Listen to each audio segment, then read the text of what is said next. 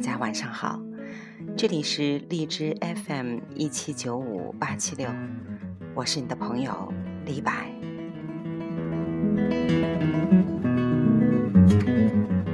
今天想跟大家分享的内容呢，不是音乐方面的，不是文学方面的，是文化方面的。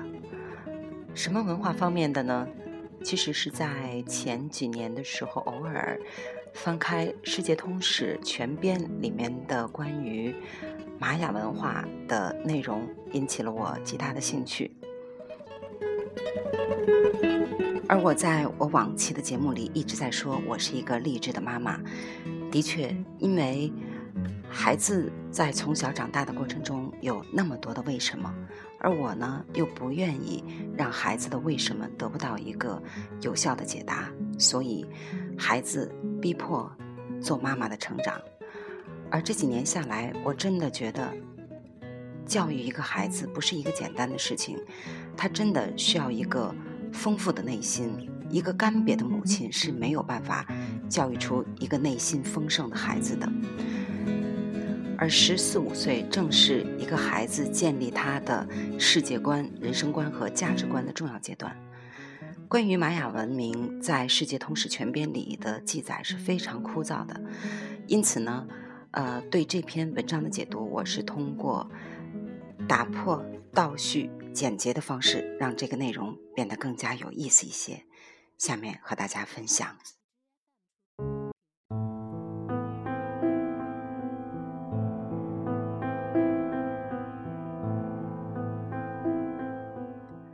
多少年来，人们一直在思考，在探索，玛雅人到底是如何生活的。在热带雨林中，他们既不会炼铁，也不懂得使用车辆和大牲畜，但却拥有着自己宏伟的城池和金字塔，有着自己精确的历法和奇妙的文字。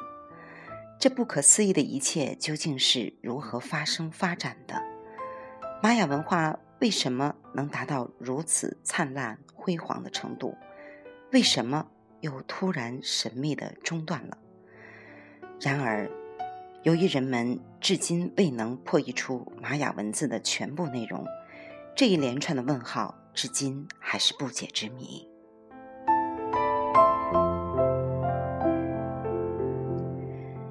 你一定听说过一个人失去记忆的事。由于突然的严重打击和损伤，人的记忆链条戛然中断，以往的经历通统遗忘。可你是否知道，一个民族对自己的历史记忆也可能会遇到同样的情况？由于突然的劫难或者无从考察的原因，文明演进的轨迹突然消失。虽然远古的遗物证明了昔日璀璨的文化。却不能使人联系上失落的历史线索。玛雅文化就是这样一个例子。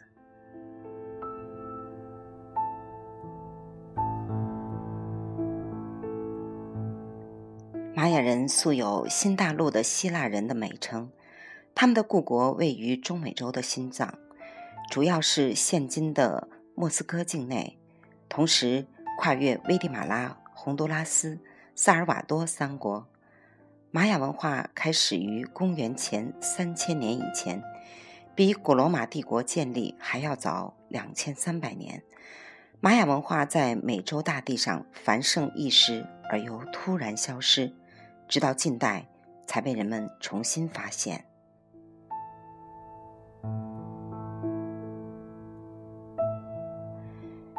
十六世纪初，西班牙人来到了墨西哥东南部的尤卡坦半岛。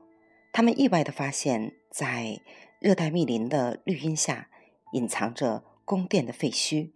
半岛上许多地方还残存着城市的遗迹，而一些宏伟的神庙和巨大的金字塔，更是他们倾倒称奇。然而，最使他们惊讶的是。在这样一个布满古遗迹遗址的半岛上，只居住着一些隐身于丛林之中的印第安人。他们以树叶折体，以采集、狩猎为生，还处在一种艰难的生活状态之中。高度发达的古代文明遗址与生活方式极端落后的岛上人群形成了尖锐的对照。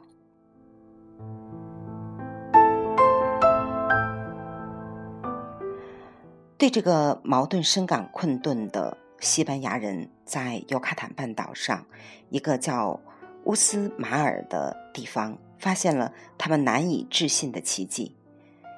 那里耸立着一座长一百八十米、宽一百五十米、高十三米的宏伟建筑，西班牙人把它们称之为总督府。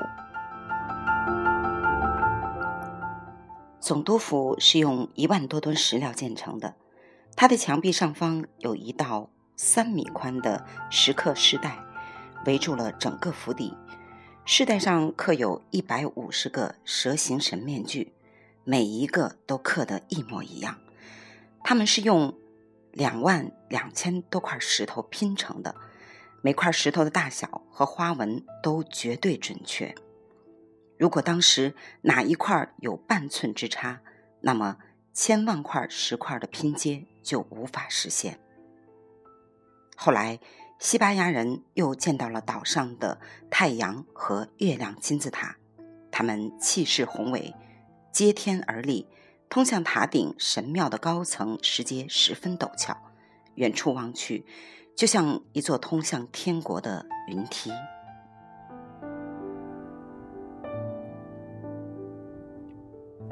修建总督府和金字塔这样浩大的、精密的工程，不仅要有高超的技艺，还要有严密的组织、科学的分工和富有权威的指挥。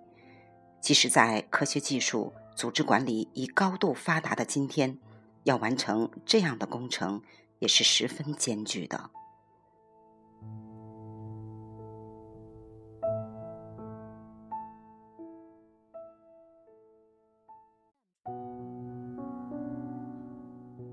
这就是古代玛雅人遗落在人间的文明。他们的创造性活动还表现在其他许多方面。在古代欧洲，曾经使用过一些笨拙的计数方法，如他们把一百六十七写成一百加五十加十再加两个一，而这个时候的古代玛雅人只用一六七三个符号。就简单明了的表示了这个数字，而且当希腊人还只能借助于美丽的神话传说来描述星空的时候，玛雅人已经开始认真的观测天体的运行了。天气的阴晴和日月的圆缺都引起了他们巨大的兴趣。他们推算出金星的年份，一千多年的误差。不超过一天，比同时期的我国的计时时间更为准确，一千多年，一千多年的误差不超过一天。他们采用的是太阳历，把一年分成十八个月，每个月二十天，外加五天作为禁忌日，总共三百六十五天，闰年加一天。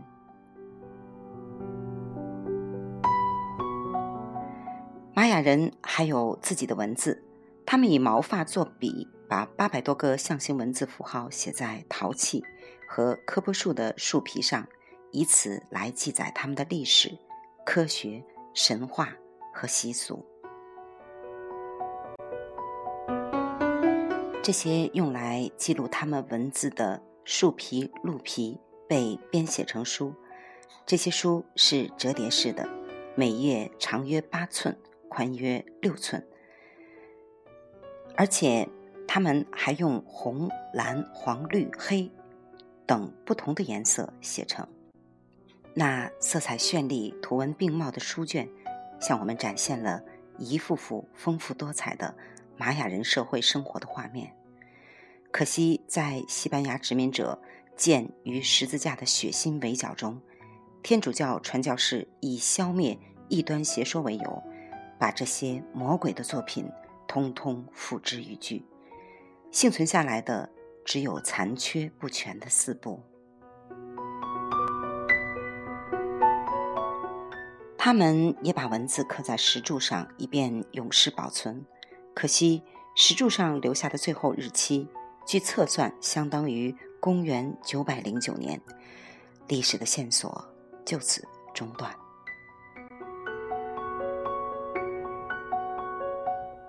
从公元十世纪到十六纪，尤卡坦半岛历史失落了将近六百多年。在这段时间里，尤卡坦半岛上究竟发生了什么事情？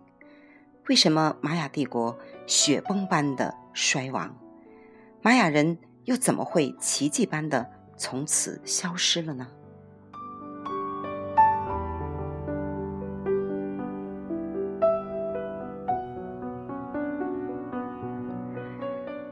玛雅文化突然停滞了，消亡了，建筑被毁灭，古城被遗弃，森林被封闭。随着岁月的流逝，当年的古物，有的已长眠地下，有的被湮灭在浓密茂盛、人迹罕到的丛林深处，有的遭到风雨的侵蚀，已成了海滩荒漠之中的废墟。也许16世纪依然在丛林中生活的印第安人，就是古代玛雅人的后裔。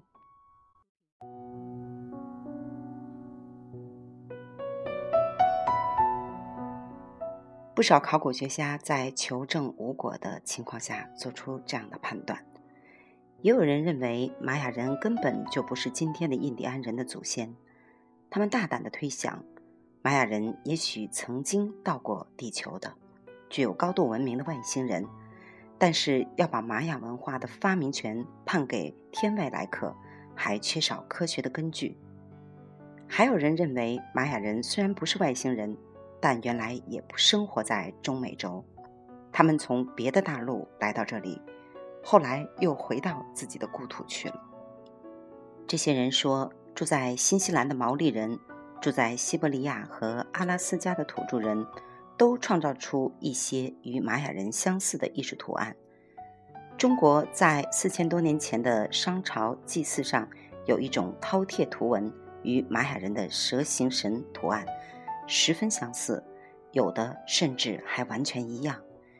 因此，他们猜测，中国人和玛雅人在远古时本是一家。尽管玛雅民族的来源和去脉都难以追寻。但玛雅文化的传统却是显而易见的。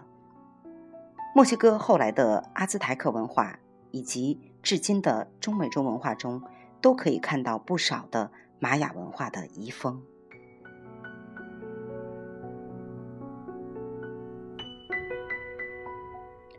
中美洲的印第安民族坚信玛雅人是他们的光荣祖先，在印第安人的传说中。把玛雅文化突然消亡归结为某种不可言状的、极其恐怖的劫难。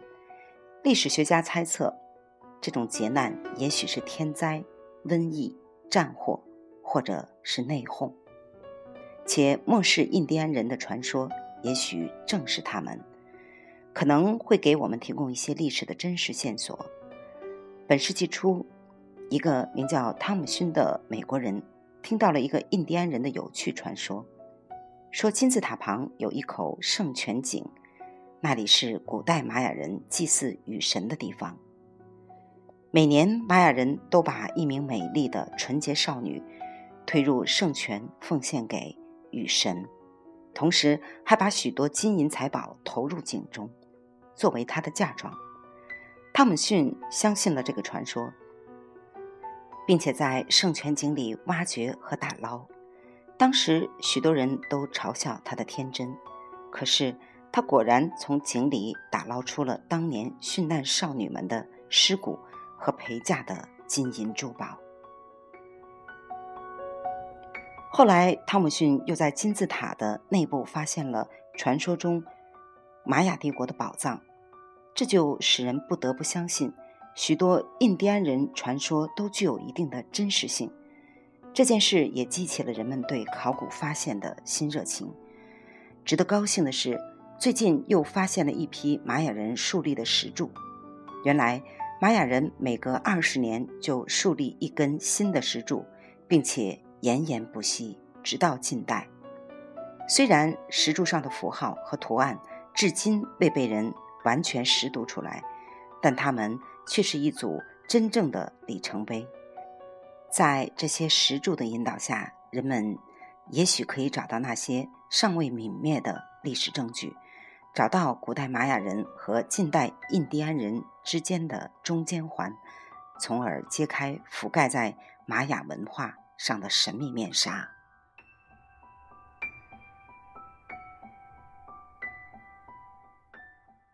有机会乘坐飞机到中美洲各国进行空中旅行的人，都会发现，在那里的热带森林和灌木密丛中，隐藏着一个神奇的古代文物宝库。它是由无数座形态各异的金字塔组成，这些金字塔散布在中美洲近三十五万平方公里的广阔地域。这是世界著名的古文明发祥地，它的面积约等于古埃及及国土的两倍，而金字塔的数量之多更是古埃及无法相比的。有人估计，仅莫斯科境内大大小小的金字塔就有一万座。人们惊叹这种文化奇观时，一方面会由衷的赞美中美中的古代文明，一方面也必然会产生这样的问题：当时人们为什么要建造如此众多的金字塔呢？这些金字塔又是怎样产生和发展起来的呢？这的确是个很有意思的问题。这些问题就留给感兴趣的听友。和我们的孩子们自己来寻找答案吧。中美洲有着那么多神秘的故事，它与玛雅文化和印第安文化的具体有哪些勾连呢？这些就不在本期节目里做详细的阐述了，因为这真的是一个谜。这期节目的分享不是一个大众的话题。应该是小众会喜欢的话题。